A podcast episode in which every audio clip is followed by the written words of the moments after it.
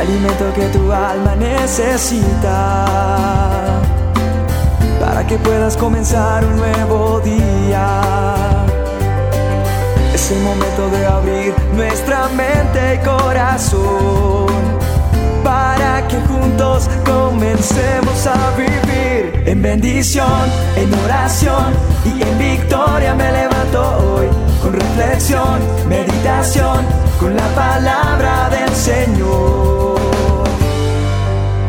La dosis diaria con William Arana. Me encuentro leyendo el manual de instrucciones, la palabra de Dios, y estoy en Primera de Pedro 3:17, donde dice, pues es mejor padecer por hacer el bien, si así es la voluntad de Dios, que por hacer el mal.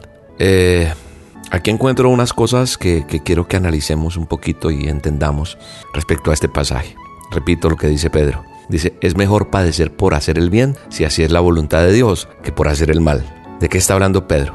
Lo que yo entiendo aquí es que hay unas verdades encerradas en este pasaje. Y es que nosotros, el conocer de Cristo, el acercarnos a Cristo, el ser creyentes, cristianos, como usted le quiera decir, no hace o no nos excluye de problemas o de sufrimientos. No existe ninguno que pueda decir que vive sin problemas porque estaría mintiendo.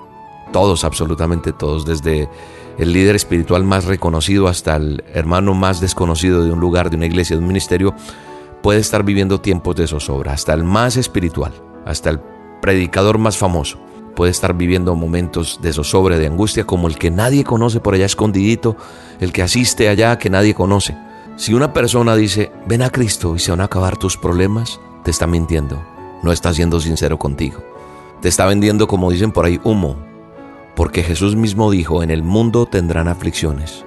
Así que quiero que quede claro en esta dosis que mientras no estemos en la presencia de Dios, es decir, allá en su presencia, que nos hemos ido de este mundo, vamos a estar expuestos al sufrimiento y al dolor. Otra verdad que yo veo aquí es que la soberanía de Dios es permisiva. ¿A qué me refiero? Hay circunstancias que parecieran estar fuera del alcance de las manos de Dios, pero no es así. Cuando yo leo la palabra de Dios, veo pasajes que me demuestran de qué manera la voluntad de Dios es permisiva. Por ejemplo, el caso de Job. Dios permitió que Satanás lo hiriera con una serie de padecimientos y no de cualquier tipo, pero en su tiempo lo restauró. ¿Por qué? Porque Job fue fiel. Otro caso, y yo diría el más importante, es el de nuestro Señor Jesucristo. Dios permitió que en su pasión Él padeciera todo tipo de dolor, burlas, golpes, ofensas, escupitajos, etc. Porque esa fue su voluntad. De no ser así, jamás hubiera dejado que alguien pudiera hacerle daño o que pudiera atentar contra su vida. En otras palabras, lo que quiero decir es que Dios permite el sufrimiento de sus hijos si esa es su voluntad. Y no porque sea malo, no. No porque sea injusto, no porque sea despiadado, sino porque Él conoce que esas situaciones adversas van a servir para, para aumentar su fe, para, para hacer cosas mayores. Por eso cuando miramos la palabra de Dios, veo como Pedro sabe pues Jesús mismo le advirtió que al igual que a Job, el diablo había pedido permiso para zarandearlo, pero Jesús anticipadamente había orado para que la fe de Pedro no fallara y luego, de pasada la prueba, fortaleciera a sus hermanos. Y todos sabemos cómo fue transformado Pedro, nada más que se volvió el líder principal de una iglesia, esa iglesia que hoy tú y yo conocemos. Así que Dios también puede permitir circunstancias, puede permitir cosas sociales, gobiernos, en fin, puede permitir cosas que sucedan ¿Para qué? Para ver su mano, para ver su poder, para ver su restauración en nosotros. Dios permite todo eso, no porque sea un flojo o esté de acuerdo con eso. Lo único que Dios desea es que todos los hombres vengamos al arrepentimiento, todo ser humano, al conocimiento de su verdad. Pero sabe una cosa, esa opción tiene una fecha de caducidad. Llegará un día, el día grande, donde Él va a aplicar su ley justa a cada uno de aquellos que decidieron vivir bajo sus propias normas de conducta y entonces ahí será el lloro y crujir de dientes. Y por último, ¿qué otra verdad saco de ese texto que leí al comienzo? Que también se puede sufrir por causas incorrectas. Porque por eso decía Pedro, o en el texto que yo estaba leyendo, es mejor padecer por hacer el bien, si así es su voluntad, la de Dios, que por hacer el mal, padecer por hacer el mal. A eso me refiero en esto último que quiero comentar. Es que nosotros tenemos que entender que muchas personas están sufriendo por causa de sus decisiones incorrectas. Es decir, así como dije hace un momento que uno puede sufrir por causa que el Señor lo permite, también se puede sufrir por cosas de acciones pecaminosas. Es decir, se puede sufrir las consecuencias de una vida desordenada, pecaminosa, etc. Porque Judas sufrió por traicionar a Jesús. Vemos personajes en la Biblia, Ananías y Zafira sufrieron por tratar de engañar al Espíritu Santo. Y yo veo en el Antiguo Testamento cómo Sansón sufrió por incumplir su voto a Dios. Y así muchos personajes me pueden servir de ejemplo que sufrieron consecuencias de sus malas decisiones. Entonces, cuando Pedro habla en ese pasaje, de lo que estamos hablando en este momento es para Pedro lo que él considera causas por las cuales no vale la pena sufrir.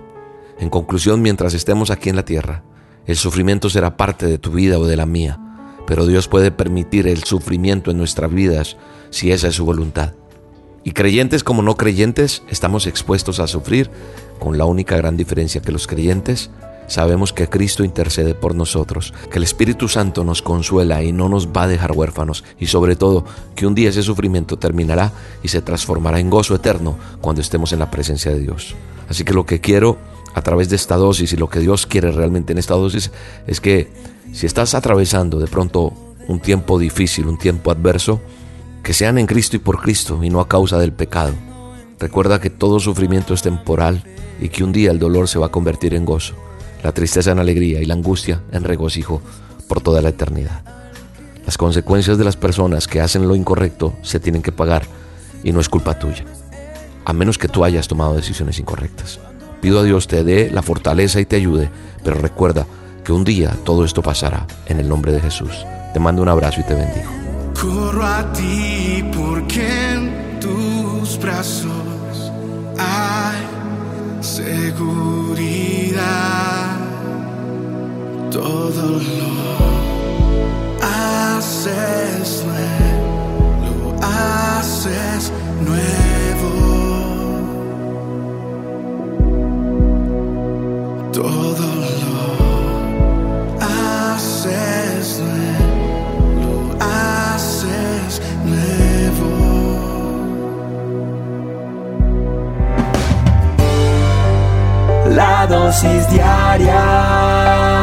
con William Arana.